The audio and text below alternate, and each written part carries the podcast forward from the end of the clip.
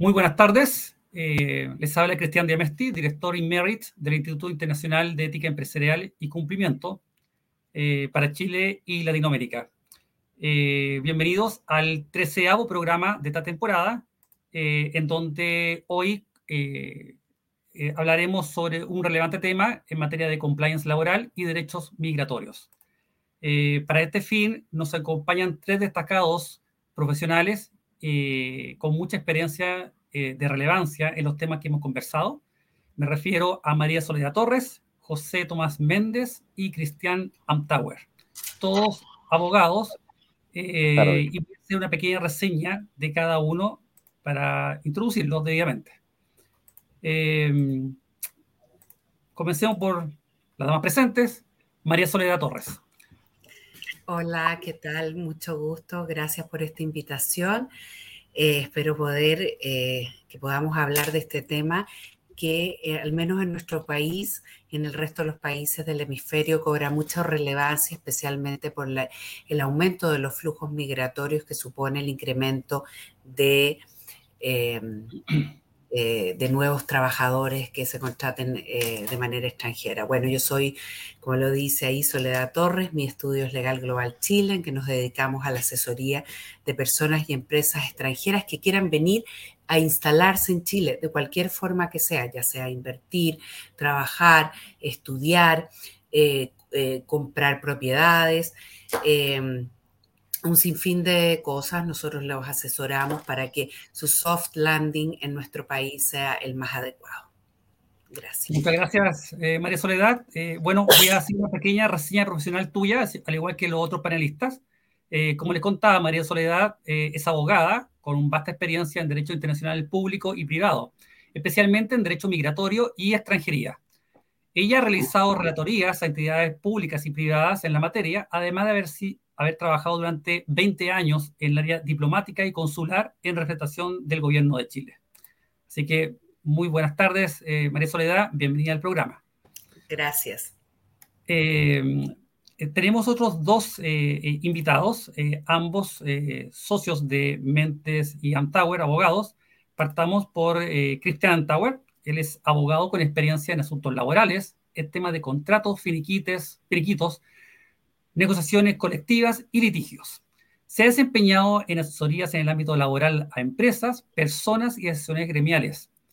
Él posee vasta experiencia en temas relacionados con tutela de derechos fundamentales, además de reglamentos de higiene y seguridad, comités paritarios, entre otros temas de gran relevancia. Muy buenas tardes, Cristian, y bienvenido al programa. Muchas gracias, Cristian. Buenas tardes. Buenas tardes. Eh, y finalmente, eh, nuestro siguiente invitado es José Tomás Méndez, también abogado con experiencia en asuntos relacionados con gobiernos corporativos, materias comerciales, civiles y laborales. Él se ha desempeñado brindando asesorías a empresas del sector de retail, construcción e inmobiliarias. Además que eh, José Tomás se desempeñó como abogado asesor de la Subsecretaría del Trabajo y como abogado asesor del Director Nacional del Instituto de Seguridad Laboral, en donde él lideró uno de los proyectos más relevantes del instituto como director del proyecto de autonomía en recaudación y cobranza. José Tomás, un gran abrazo, bienvenido al programa. Buenas tardes, muchas gracias por la presentación, Cristian. Bueno, esto es un tema bastante relevante. Eh, aprovechemos que tenemos tres destacados panelistas en la materia. Nos vamos a apoyar de un, PowerPoint para que a la audiencia le sea bastante más eh, ameno y fácil de seguir la presentación, eh, que como dijimos, tomaremos estos temas de compliance laboral y derechos migratorios. Un pequeño cronograma de lo que vamos a hablar, eh, ya hemos, lo hemos señalado en programas anteriores, el marco regulatorio dentro de Latinoamérica ha ido cambiando, siendo Chile el pionero en materia de responsabilidad penal de la persona jurídica, eh, partió a fines del año 2009, el año 2018 se incorporan eh, varios países de la región, que veremos en una diapositiva más adelante, pero eh, es relevante ese año puesto que eh, marcó un punto de inflexión en tanto siendo Chile nuevamente el motor impulsor en la región al aplicar una reforma legal a través de la ley 21.121, en donde incrementa el catálogo de delitos, establece como delitos actos que antes no eran tales, como la corrupción entre particulares o la negociación incompatible, que es el famoso conflicto de interés, y siendo al año 2022 un futuro cada vez más regulado, con nuevos delitos y tipificando sanciones bastante relevantes, tanto para personas jurídicas o empresas como para los gerentes, directores y ejecutivos.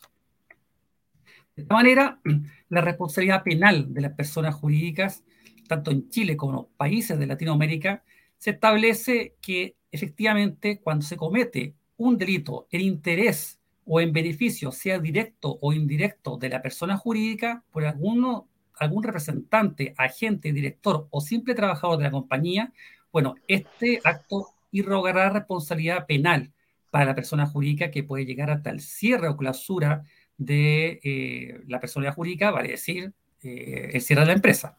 Sin embargo, cuando existe un modelo de prevención de delitos aprobado por la máxima autoridad de administrativa o, de, la, empresa, vale decir, generalmente el directorio, y se designa a un encargado de prevención de delitos, bueno, efectivamente existirá una eximente responsabilidad penal y no tendremos la figura que, está en, en, rojo a mano derecha, que es el famoso caso Obedrecht, que fue una verdadera red de corrupción que afectó a casi todos los países de la región con cuantiosas multas eh, incluso penas privativas de libertad para algunos ejecutivos. Hasta presidentes de la República de varios países fueron formalizados y procesados en la materia. Este diapositiva nos describe eh, cómo está la región eh, eventualmente. Hay países que por espacio no los señalamos, como el caso de Brasil, que también tiene responsabilidad penal de la persona jurídica desde el año 2013, pero involucramos otros países bastante relevantes, puesto que son muy similares a la legislación propia que tiene Chile en la materia. En el caso de Uruguay, partió el año 2014 con una responsabilidad penal empresarial remitida al peligro en la vida, salud o integridad física del trabajador, con penas bastante bajas, pero es muy relevante para el tema de compliance laboral que vamos a ver en el programa de hoy. En Perú y en Argentina, con legislaciones en la materia muy similares, solo más similares en la región de Chile, el año 2017 y 2018 respectivamente, eh, en Colombia con un estatuto anticorrupción que es, si bien es cierto, no es responsabilidad penal, sino que es una denominada responsabilidad administrativa de las empresas, sí también es bastante relevante en la materia por cuanto eh, aplica sanciones no solamente para las empresas, sino para aquellas filiales o coligadas que tengan operaciones en otros países fuera de Colombia. Y finalmente en México, con una legislación penal de carácter federal y que dependerá del estado en donde se haya cometido el delito.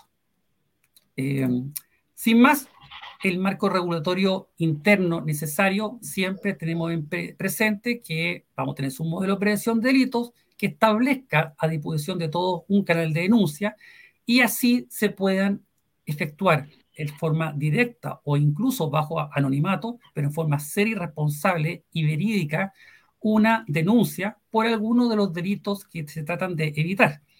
Y esto es muy relevante en materia laboral, vale decir, en los procesos de contratación, en los procesos de contrato de trabajo, los anexos al contrato de trabajo, el formulario de declaración de vínculos para poder evidenciar la existencia o no de un eventual conflicto de interés, las capacitaciones que son muy necesarias en la materia y la debida difusión de este modelo de prevención de delito junto con todas las otras instancias en materia de reglamento interno, código de ética, procedimientos, políticas que deberán existir en torno a evidenciar un debido eh, estándar de legitimidad y ética corporativa en la forma de realizar negocios al interior de una empresa. Y aquí hablemos siempre tener en premisa, como hemos hablado en otros capítulos, tres elementos esenciales. La responsabilidad penal de las personas jurídicas, una debida eh, buen comportamiento en materia de ética y libre competencia y también el debido tratamiento de datos personales. Eh, dentro del ámbito de compliance laboral y migratorio, le doy el pase a José Tomás, quien eh, sin duda no podrá señalar algunos tips en la materia respecto a qué se entiende por estos eh, importantes conceptos y cuál es la importancia de evidenciar un compliance laboral y migratorio. Muchas gracias, Cristian. Eh, cuando hablamos de compliance laboral y migratorio, esto tenemos que entenderlo como básicamente el cumplimiento de las normas legales y contractuales por parte de las empresas, en todo lo concerniente en este, en este caso del ámbito laboral y migratorio. Y que nos permitirá constatar, digamos, si los contratos de trabajo y la norma interna establecida en la propia empresa, tanto respecto a trabajadores nacionales como extranjeros, están en concordancia con las normas laborales vigentes y con su misma normativa interna. Es por ello que hay que ver cuál es la importancia de esto. Es importante porque primero, lo que logra un sistema de normativo cumplimiento en materia laboral y migratoria es una medio de protección también para el mismo trabajador y el propio empleador, pues evita que se puedan quedar expuestos a, situaciones irregulares, a multas, eh, accidentes eventualmente laborales para los propios trabajadores, y por lo demás, eh, una buena, un buen sistema de cumplimiento permitirá no solamente mejorar las condiciones de los trabajadores, sino que también eso va a incidir en la productividad de la empresa, una mayor productividad. Es importante que las empresas tengan en conocimiento las nuevas leyes, las últimas modificaciones, como por ejemplo ocurre con la ley de migraciones, que hace poco entró recién en vigor la ley 21.325 el 20 de abril de 2021, que ahí se podrá extender, no va, se va a extender ahí mi colega María Soledad en, un, en breve. Eh, el no cumplimiento de las leyes laborales y extranjería y los requisitos exigidos por estas puede cargar serios inconvenientes de tipo legal, como son, por ejemplo, multa y demanda de la empresa. Y aquí intervienen dos entes, prácticamente, en inspección del trabajo y la autoridad migratoria. Y las multas eh, pueden ir desde 60, en una empresa pequeña, de 1 a 10 trabajadores, puede ir desde 1 UTM a 20 UTM. Para que entiendan nuestros amigos de otros países, entre 69 dólares y 1.382 dólares por cada trabajador extranjero contratado. Y en el caso de las empresas de más de 200 trabajadores, la multa puede llegar incluso a 200 UTM, es decir, 13.750 dólares aproximadamente por cada trabajador contratado. Entonces, para que usted entienda el impacto que tiene esto, que puede tener esto en una empresa. Por eso que en definitiva es importante crear conciencia en la empresa la importancia, de la importancia de un compliance laboral y migratorio, que garantice las mejores condiciones para trabajadores porque incide sustancialmente también la productividad de aquella.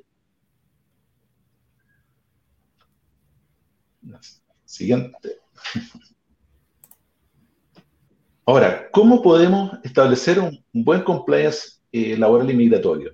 En primer lugar, lo primero que tenemos que evaluar es hacer un diagnóstico inicial que implica la revisión de la situación de todos los trabajadores nacionales y extranjeros por parte de especialistas tanto en materia laboral como migratorio y en algunos casos también de seguridad laboral.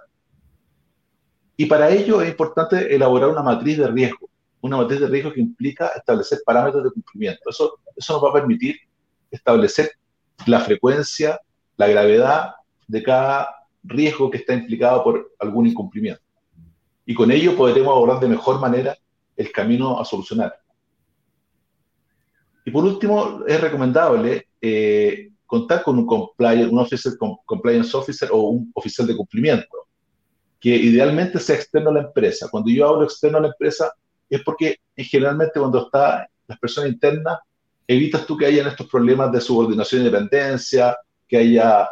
Entonces, la única forma de objetivizarlo realmente es que sea una persona externa. Y quien tiene que apoyar a la empresa en todo el proceso que tiene que establecer un, un un programa de cumplimiento laboral y migratorio con mecanismos de prevención, reacción y sistemas de control interno y externo. Y ello con el fin de garantizar a la organización un mínimo de riesgos posible y consecuencias menos, eh, menos dañinas en caso que haya incumplimiento. Entonces, pero en el tema, eh, en un programa de compliance eh, laboral y migratorio se pueden incluir muchos temas. Pero aquí hay, a modo de ejemplo de, algunos, por ejemplo, revisar las condiciones de trabajo de cada área, tanto sede principal como sucursales, tanto dentro del territorio nacional como extranjero. La importancia de establecer un sistema de no discriminación y tener la igualdad laboral sin distinción de nacionalidad, raza, sexo ideología. eh, seguridad y salud en el ámbito laboral, un adecuado sistema de prevención de accidentes y riesgos laborales, la implementación de nuevas tecnologías que apoyen el pleno cumplimiento de la normativa establecida, así como también como la capacitación a directivos, ejecutivos y trabajadores de la empresa. En definitiva, este sistema tiene que partir de la base de que tiene que haber un convencimiento de la línea directiva y gerencial de la empresa, porque si no parte desde ahí es imposible que esto permee hacia los distintos estamentos de cada empresa para poder lograr un buen sistema de cumplimiento. No sacamos nada con tener un buen código de conducta, un buen código de ética, un, buen sistema de oficial de cumplimiento que esté presente si no hay convencimiento en todos los estamentos de la, de la entidad o de organización, en este caso. Por eso que es importante que haya un convencimiento primero de quienes dirigen la empresa y en lo posible ir capacitándolos. Y, y ahí va a ser tarea del oficial de cumplimiento de ir capacitándolos en las distintas materias que afectan a la empresa de acuerdo a la matriz de riesgo que se haya establecido. Porque cada matriz de riesgo es distinta a cada empresa, que no es, no es un, un molde que se coloca a cada empresa. Cada empresa tiene su particularidad y peculiaridad y por lo tanto eh, la matriz tiene que ser adecuada a ella y en base a ella trabajar los riesgos y la educación y capacitación a los estamentos de la empresa. José Tomás, eh, tú has señalado dos puntos sumamente relevantes. Primero, una recomendación profesional de que idealmente el compliance officer pueda ser externalizado servicio. Y eso es virtud seguramente porque por el, mandato legal que se establece en el sentido de que debe tener un acceso directo al directorio, pero por al mismo tiempo debe ser eh, independiente, no sufrir estas presiones al respecto. ¿Qué tan relevante para ti es que se cumpla este rol de independencia con el efecto que debe capacitar a directivos, ejecutivos, a la primera línea gerencial, incluso los directores o miembros de directorio? ¿Qué tan relevante es este rol externo? Es muy relevante porque le permite actuar con mucho mayor, mayor objetividad, tomando en cuenta que si se nombra una persona que es subalterno de a quien va a capacitar, eh, es probable que no se, no se, logre la misma objetividad en, en, el, en, las distintas tareas que tiene que realizar el, el, ¿cómo se llama? el oficial de cumplimiento. Entonces, por eso es relevante que idealmente sea eh, un tercero ajeno a la empresa, que sea totalmente objetivo en cuanto a determinar cuáles son los problemas que están ocasionando los riesgos. Ahora bien, eso no, no impide y que pueda ser alguien interno de la empresa, pero tiene ese, yo recomiendo más que sea un tercero. Extraño. Sí, está bien, está bien. Es una forma segura de, cumplir con ese requisito legal para que efectivamente se cumpla eh, con, todos los aspectos necesarios y no al momento de cometerse un eventual delito, el fiscal que instruye la investigación determine que el sistema de prevención de delitos no era suficiente, puesto que no cumplía con el requisito de la esencia, vale decir que tenga el rol de compliance un carácter independiente. Así es. Bueno, aquí tenemos el tema de la, ley que tú has mencionado, la ley 21.325, que partió el año, en, abril de este, del año pasado, eh, y se habla de esta nueva ley donde incorporó eh, temas de relevancia en la antigua ley de inmigración y extranjería. Sí, ahí, yo creo que quien es la más indicada para, para, comentarnos de esto es Soledad, María Soledad, que es la especialista en materia migratoria. Exacto, María Soledad. Sí, bueno, eh, muchas gracias. Eh, voy a hablarles un poco de esta nueva ley que eh, al menos acá en nuestro país está revestida como también como un halo de misterio. Así, ¿qué es lo que nosotros nos encontramos con esta ley? En primer lugar, pese a que, a que fue dictada, o sea, fue promulgada el 20 de abril del 2021, recién empezó a entrar en vigencia el 12 de febrero de este año. Esto es hace 10 meses atrás y la razón tenía que ver que dentro del articulado señalaba que solo iba a poder entrar en vigencia una vez que se dictara el reglamento eh, relativo a la propia ley, ¿no? Y esto se dictó eh, este año. Así que en el poco tiempo que llevamos eh, andando, ha existido una serie de problemas especialmente con relación a la forma en cómo se contrata a los extranjeros de acuerdo a esta nueva ley. Y no solamente eso, sino que cómo se aplica esta nueva forma de contratación para aquellos trabajadores que ya se encontraban trabajando en Chile antes de su entrada en vigencia. Sin embargo, a pese a estas, digamos, dificultades que tienen normalmente las leyes cuando eh, empiezan con su proceso de aplicación, eh, me gustaría hacer referencia a alguna de las situaciones o de los em, aspectos que establece esta ley que son un, que vienen a reafirmar algo que ya nosotros tenemos en nuestra constitución cuando se refiere a las garantías constitucionales y que son ciertos derechos que en la antigua ley migratoria no se contemplaban, que son, por ejemplo, eh, el derecho laboral de los trabajadores, el acceso a la salud, a la seguridad social, a la educación, el derecho a vivienda y el derecho a reunificación familiar y un derecho o, un reconocimiento especial también en el caso de la mujer extranjera en la protección y respeto de sus derechos independiente de cualquiera que sea su situación migratoria.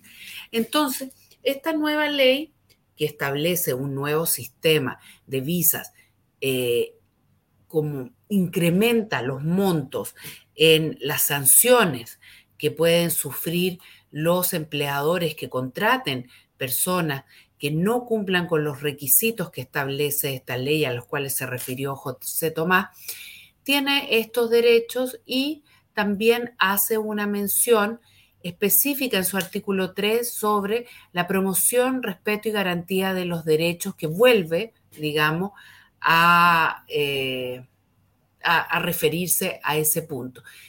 Eh, sin embargo, esta ley, pese a que ha sido un avance en relación a la que teníamos del año 1975 y que había sido dictada con, durante la vigencia de una situación política distinta a la actual, en que, porque en ese entonces eh, la restricción hacia el extranjero era bastante grande.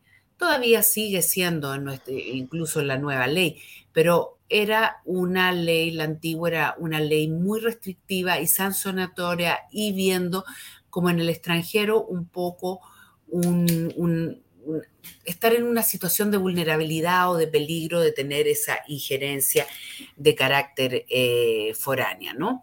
Entonces, en relación a lo que habíamos estado hablando, creo que esta ley en lo que nosotros eh, nos nos trae a colación lo que estamos discutiendo respecto del compliance laboral y migratorio, que antes no era un tema tan patente, ahora sí lo es.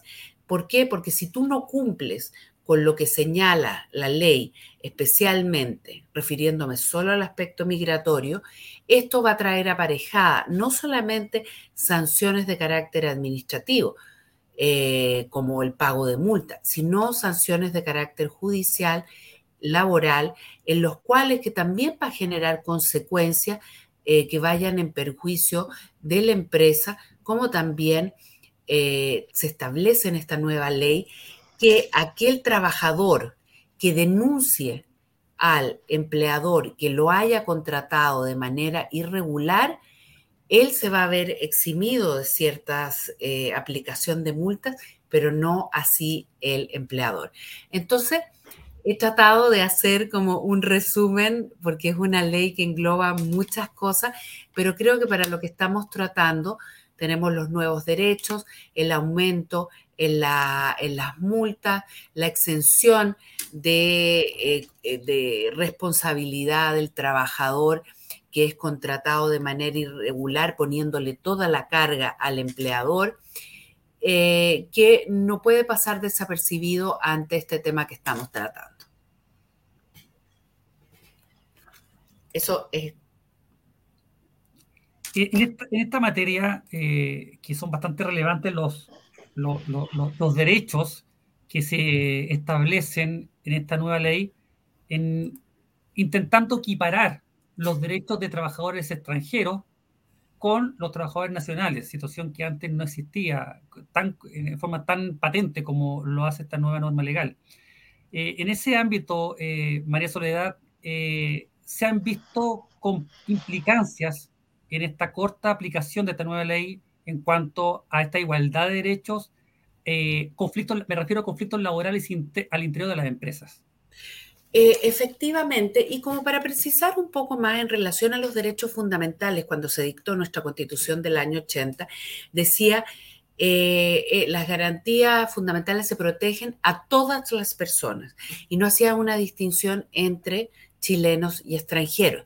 Pero como en esa época nosotros no teníamos muchos extranjeros, como que se seguía así, pensando que los extranjeros no ingresaban a esta situación, siendo que sí lo hacían. ¿Y cuáles son las complicaciones con relación que sufren más las empresas? Eh, tiene que ver que aunque uno tenga a una persona en carácter de irregularidad migratoria contratada, si no cumple con la ley laboral, aunque esa persona esté irregular migratoriamente, no tenga el permiso de trabajo, la ley laboral se le va a aplicar al 100%. No va a hacer una diferencia en relación con su calidad de extranjero, incluso con su, con su calidad migratoria, el estatus que tenga. Entonces, a veces muchas empresas dicen, bueno, eh, eh, lo contraté, eh, cumplí, pero la verdad que no pude eh, seguir porque había dificultades para pagar las cotizaciones previsionales. Estoy poniendo un ejemplo. O eh, la verdad que esta persona no tenía un, un, un root o una visa para poder trabajar, entonces soy como un poco más liviano en la aplicación de la normativa. Eso no sucede porque la ley laboral se aplica independiente de la nacionalidad y de la situación migratoria en que se encuentra el trabajador. Entonces, por eso que hay que tener mucho eh, consideración respecto a estas situaciones para no verse involucrado en sanciones que incluso pueden llevar a que la empresa, por la existencia de, esta, de, esta, de estos juicios, por ejemplo, o, o incumplimiento de la ley laboral, no pueda contratar o se vea limitada la contratación con el Estado fantástica la precisión que hace efecto María Soledad en la materia. Y, claro, estas normas que parten o describan de la, de la igualdad ante la ley general que, establece la Constitución del 80, eh, en forma relacionada también está el tema de la protección de derechos fundamentales. Derechos fundamentales que establece el artículo 485 que es trabajo, nuestra legislación laboral en la materia, pero hay un sinnúmero de eh, eh, derechos en donde el momento de ser eh, pasados a llevar, de ser alterados eh, por la empresa, bueno, son susceptibles de incorrer en derechos tutelados.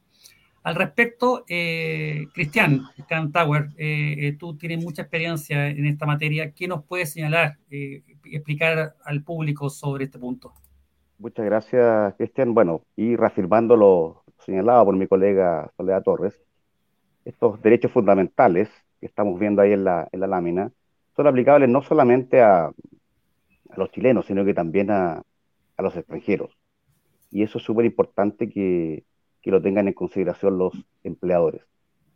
Estos derechos fundamentales están consagrados, además de nuestra constitución política de la República, también en el Código del Trabajo y específicamente en el artículo 485 y siguiente, en el cual figura un catálogo el cual comienza con el derecho a la vida, integridad física y psíquica del trabajador, siempre que su vulneración sea consecuencia directa de actos ocurridos en la relación laboral.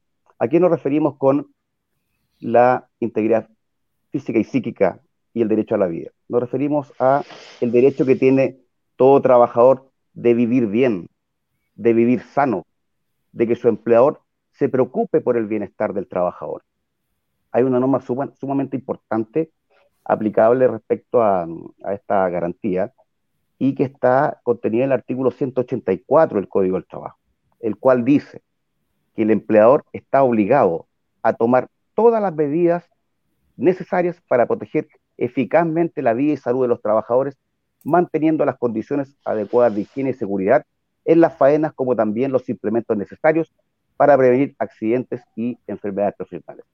Esta es la norma que por regla general se, ocupa para eh, respaldar este, esta garantía constitucional del derecho a la vida, integridad física y, psíquica del, trabajador. El empleador tiene, el deber de proteger a sus, a sus trabajadores. Y no solamente a los trabajadores chilenos, sino que también a los trabajadores extranjeros.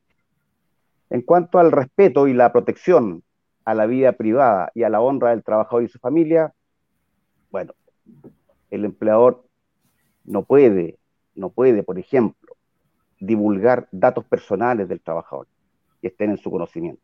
Por ejemplo, la afiliación política, su orientación sexual. Y respecto a la honra al trabajador, el empleador no puede, de buenas a primeras, imputarle, por ejemplo, un delito al trabajador que pudiere injustamente dañar su imagen, su vestigio. Respecto al derecho a la inviolabilidad de todas formas de, comunicación privada, acá, por ejemplo, tenemos el caso de los correos electrónicos. ¿Qué empleador no se ha visto tentado de revisar los correos electrónicos de su trabajador? Pero no puede hacerlo. La ley, se lo, la ley se lo prohíbe. ¿Por qué? Porque estaría vulnerando, vulnerando la, la, inviolabilidad de las, de las comunicaciones. Podría hacerlo si hay algunos dictámenes por ahí emitidos por la Dirección del Trabajo que, y sentencias también de nuestros tribunales de justicia, los cuales señalan que el empleador podría, podría tener acceso, revisar los correos electrónicos en la medida que exista un procedimiento previamente establecido, por ejemplo, en un reglamento interno, en el cual señale, señale que se va a hacer eh, en presencia de dos testigos, dos trabajadores, y que obviamente se va a acotar la revisión a ciertos correos electrónicos llegados respecto de ciertos clientes, por ejemplo, y en cierta época. En cuanto al derecho a la libertad de conciencia, a la manifestación de todas las creencias y al ejercicio libre de todos los cultos. Bueno, acá eh, eh, hay una salvaguarda respecto a que no puede condicionarse la contratación o la permanencia de un trabajador a que adscriba a cierto culto, cierta creencia o cierta religión. La libertad de expresión, opinión e información sin censura. El trabajador tiene derecho a opinar, tiene derecho a decir lo que le pasa. ¿ah? Si no está conforme, tiene derecho a manifestárselo a su empleador, ya sea directamente o por otros medios. Por ejemplo, hubo un caso tiempo atrás en donde un grupo de trabajadores eh, por medio de la prensa, criticaron los procedimientos de una empresa. El empleador lo despidió y el tribunal condenó a la empresa por considerar que había atentado contra la libertad de expresión. En cuanto a la libertad de trabajo y el derecho a su libre elección, tenemos como ejemplo un fallo de hace tiempo atrás en que un empleador le ofreció un trabajo a una persona que llevaba 10 años en otra empresa, excelentes condiciones económicas, y a las dos semanas lo despidió sin mediar justificación alguna. Bueno, ahí obviamente el empleador atentó contra la libertad de, trabajo de esta persona y fue condenado a pagar las indemnizaciones que establece, la, ley. El derecho a no ser sujeto de los actos discriminatorios señalados en el artículo segundo del Código del Trabajo. Y aquí, a propósito de este conversatorio, está el, dice el artículo segundo del Código del Trabajo que son actos de discriminación los eh, realizados con motivo de nacionalidad. Por lo tanto, no se puede discriminar a un trabajador porque sea de tal o cual, cual país. La ley es igual para todas las personas, sean chilenos o extranjeros. En cuanto a la libertad sindical y el derecho a negociar colectivamente, bueno, este derecho se ve manifestado en cuanto a constituir sindicatos, negociar colectivamente y si la negociación colectiva no llega a buen puerto, a ejercer el derecho a huelga. En último caso, la garantía de indemnidad, esto es no ser objeto de represalias por parte del empleador esta garantía es sumamente importante porque en muchos casos el trabajador debe recurrir a la inspección del trabajo o al juzgado para denunciar o reclamar en contra del empleador que le está vulnerando sus derechos. Y si el empleador, con motivo de esa denuncia que hizo el trabajador ante la autoridad administrativa, y a propósito de la fiscalización, despide al trabajador, ese despido podría ser catalogado por el juez como eh, atentatorio contra el principio de la indemnidad. O sea, el empleador no puede despedir al trabajador, no puede separar a un trabajador con motivo de que este último haya ejercido su derecho a reclamar ante los entes administrativos y judiciales. Eso puedo decir en cuanto al catálogo de derechos fundamentales de Cristian. Si tiene alguna, alguna pregunta al respecto. Sí, Cristian, hay una consulta que me llega en estos momentos y es respecto al, al derecho a la inviolabilidad de todas formas de comunicación privada. Eh, puesto que tú bien señalaste eh, como explicación la, la, potencial tentación que puede tener un empleador para hacer eh, uso o consultar de los correos electrónicos, puesto que se dice mucho, esto no es comunicación privada, estamos hablando del correo de la empresa en uso o servicio de la misma empresa. en ese ámbito, la pregunta surge por el aspecto de las eventuales investigaciones. El, sistema de compliance eh, eh, establece la posibilidad o que exista un canal de denuncia. Y a través de ese canal de denuncia, bien valga la redundancia, se canalizan todas estas eh, denuncias formuladas en contra de algún tipo de ejecutivo y puede haber involucramiento con un proveedor o otro trabajador y es necesario acudir al correo electrónico como medio o evidencia para poder verificar la comisión o no de un delito. Ahí entramos en una dicotomía, ¿qué hacer? Y por eso es muy importante que exista en forma previamente y forme parte del sistema de compliance eh, un procedimiento de denuncias. Y este procedimiento de denuncia establezca la forma o establezca, mejor dicho, un procedimiento de investigación y la forma de poder acceder a este tipo de información como son los correos electrónicos. Eh, tú hiciste eco de eh, ciertos dictámenes de la Dirección del Trabajo en la materia. Eh, en tu ojo experto, ¿qué elementos debiese contener este procedimiento de investigación con el fin de no pasar a llevar estos derechos fundamentales que podrían derivar en una tutela laboral con altos montos de indemnización para el trabajador? Bueno, lo primero es que exista un procedimiento previamente conocido por el trabajador, que conste por escrito, y que no sea un procedimiento arbitrario. ¿ah? ¿Qué significa esto? Que el empleador en esta investigación no, no pase, a ver, no, no, no, no, eh, no, no lesione ¿ah? el derecho fundamental el derecho fundamental. ¿Qué significa eso?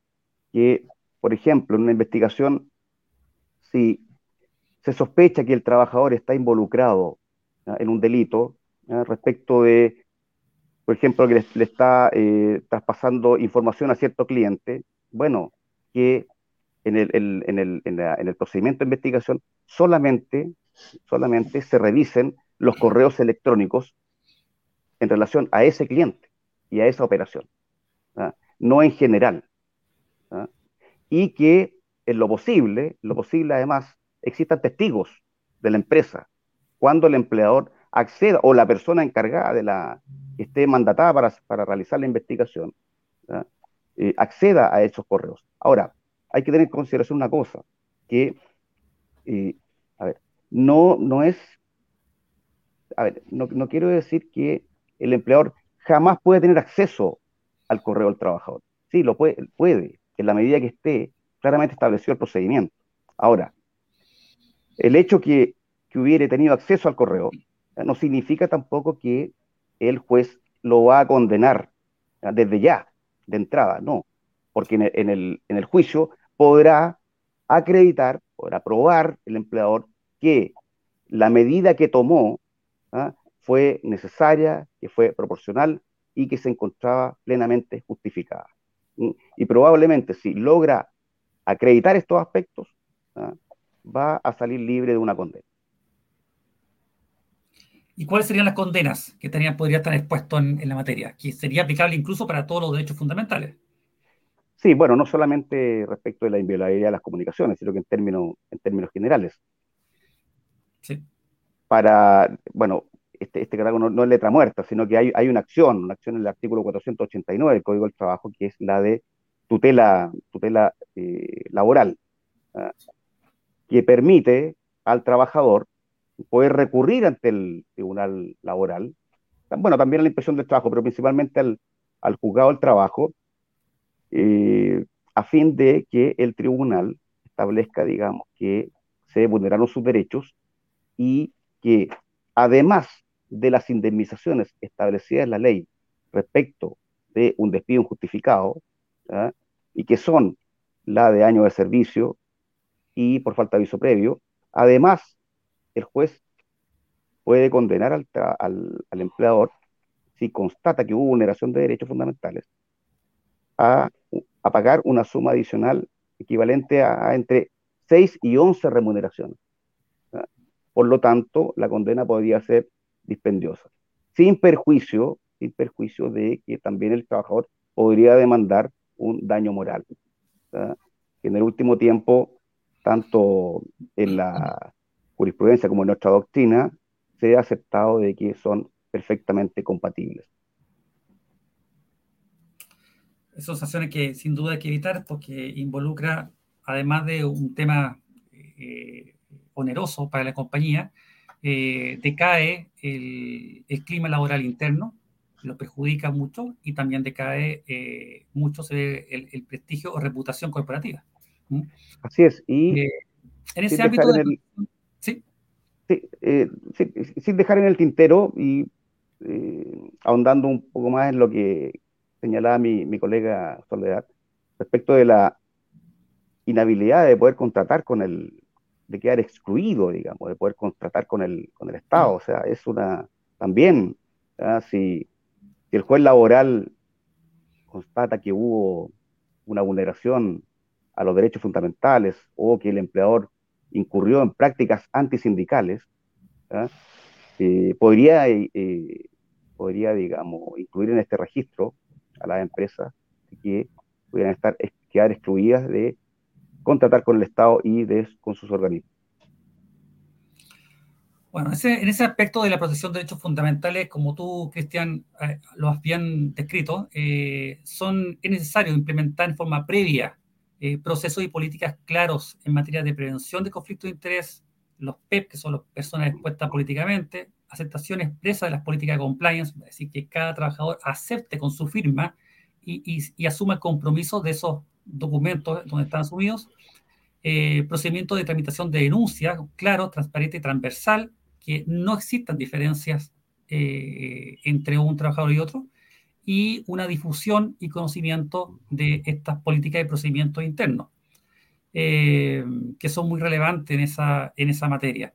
Eh, para ir terminando en esta revisión de, riesgos, eh, hemos visto la declaración que existir, o sea, siempre es necesario que para dirimir un potencial conflicto de interés debe existir una declaración al momento de ingresar cada trabajador que establezca si yo tengo un conflicto de interés, un parentesco, eh, sea con otro trabajador, con un ejecutivo de la compañía, con un proveedor de servicio o con un funcionario público, eh, para poder evitar, no, no estamos hablando de no contratar, sino que evitar que exista una injerencia directa, vale decir que como trabajador yo supervise a un pariente directo eh, y evitar este conflicto de interés potencial.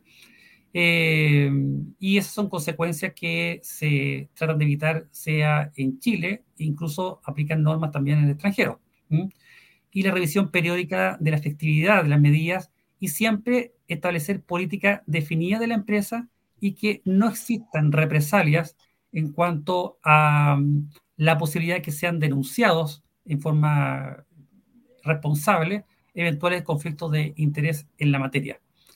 Eh, en ese aspecto, y para ir terminando, eh, sería bueno que cada uno de ustedes nos pudiesen establecer o señalar a todos nosotros un tema de aprendizaje en, las distintas materias. partiendo por ti, María Soledad, en tu experiencia como abogada experta en temas de migración, ¿qué nos puedes decir al? Sí, bueno, yo creo que uno de los aprendizajes muy importantes que hemos tenido, al menos acá en Chile, no, bueno, no solamente en Chile, sino en la región en general, es que el tema migratorio que antes era algo muy lejano en nuestras realidades o era eh, de flujo bastante reducido, esto se ha ido cambiando, por lo tanto desconocerlo y desconocer la aplicación de la legislación vigente para las personas que vienen a prestar servicios acá eh, a nuestro país o a los países de la región, es algo que nosotros ya no podemos eh, eh, no mirar o hacer vista gorda, ¿no? Es algo que especialmente las empresas y en algunos sectores productivos, cuando hay una falta de mano de obra nacional que es suplida por la extranjera, tiene que estar presente efectivamente el cumplimiento de la legislación laboral y migratoria. Entonces yo creo que eso es un elemento que ya no podemos dejar de, no podemos evadir, no podemos decir, no, es que va a venir, va a venir más o menos, no. La persona que viene se le tienen que pedir los permisos y se tiene que contratar de la manera que la ley establece. Yo creo que esa es nuestra gran enseñanza. Exacto, no es, no es algo facultativo, es algo que es realmente propio de una ley y por consiguiente no cabe más que acatar y respetar y de la mejor forma posible. Eh, José Tomás, eh, tú que nos hiciste varios, eh, nos diste varios conceptos respecto a lo que involucra el, compliance laboral y en, temas migratorios. ¿Qué, enseñanzas o qué mensaje final nos puede dejar en, la materia? Yo creo que lo principal es hacer un buen diagnóstico de la situación de la empresa con especialistas, gente que se especializa en materia tanto laboral como migratoria, o incluso en algunos casos de seguridad laboral. Porque un buen diagnóstico te puede generar una buena matriz de riesgo para poder eh, hacer un buen sistema de cumplimiento. Y yo creo que eso es muy relevante. Y en ese sentido también eh, crear conciencia, eh, primero a nivel directivo de la empresa, que tomen conciencia de la importancia de tener esto, que al final de cuentas le va a implicar un ahorro. El, estar expuesto a estas multas tan millonarias le quita, le quita credibilidad a la empresa, le quita productividad también de la empresa. Entonces, en ese sentido, yo llamo a eso, de tomar conciencia y hacer un buen diagnóstico. Bueno, efectivamente, eh, un, buen sistema de prevención de delitos en la materia, eh, sin duda, trae aparejados sinergias positivas. Y las sinergias hace que efectivamente pueda existir ahorros eh, importantes en los procesos internos de cada empresa y sin duda también robustecer la ética corporativa dentro de la misma. Así que se agradecen esos, buenos consejos que tú nos das en la materia. Eh, finalmente, eh, Cristian Amtower, en, el ámbito de, que tú bien nos has señalado los aspectos constitucionales que involucran los, los, eh, los, derechos de los trabajadores en el ámbito de evitar una tutela laboral. en esa materia, y especialmente lo que ha referido a las tentaciones que podrían tener los empleadores eh, bajo las restricciones de que hay que portarse bien, eh, puesto que si no eh, hay penas bastante importantes en la materia. ¿Qué nos puede decir como enseñanza? Sí, bueno, hacer un llamado a los empleadores a, conocer la ley, a conocer la ley, a conocer las garantías, estos derechos fundamentales y a respetarlos y a implementar políticas de respeto a estos derechos. ¿Para qué? Para, no, para justamente no verse expuestos a eh, fiscalizaciones por parte de la, Dirección del Trabajo, que puede conllevar multas, y no haberse expuesto a demandas ante los tribunales de justicia y tener que pagar eh, cuantiosas indemnizaciones. Y además de estar, eh, de quedar, digamos, excluido de contratar con el Estado y su organismo. Y además una, una reflexión para terminar de pensar que la migración y el ingreso de extranjeros que vienen con ánimo de permanecer en el país es como el teletrabajo, llegó para quedarse. Por lo tanto, más que tenerle miedo al, a, estas personas, a estos trabajadores, pensar que el migrante, el extranjero, antes de ser lo que acabo de decir, es persona y ver la migración no como un atentado a nuestra economía, que va a frenar nuestro crecimiento o que le va a quitar el empleo a los nacionales, verlo como una oportunidad, una oportunidad para crecer y para desarrollarse y ser un país mejor. Muchísimas gracias. Eh, bueno, con esto damos eh, por eh, concluido este treceavo programa. me despido de ustedes. especialmente agradezco la participación tuya, María Soledad, por Legal Global y de José Tomás Mentes más Cristian Antauer como socios de Mentes Antauer Abogados. Le haremos llegar en muy breve rato un reconocimiento por la participación tan destacada en este, en este panel. Así que sin más, me despido y bueno, a toda la audición, muchas gracias y será una, hasta una próxima oportunidad. Muchas gracias, Cristian. muchas gracias. Muchas gracias. Que estén muy bien. Igual usted, muchas gracias.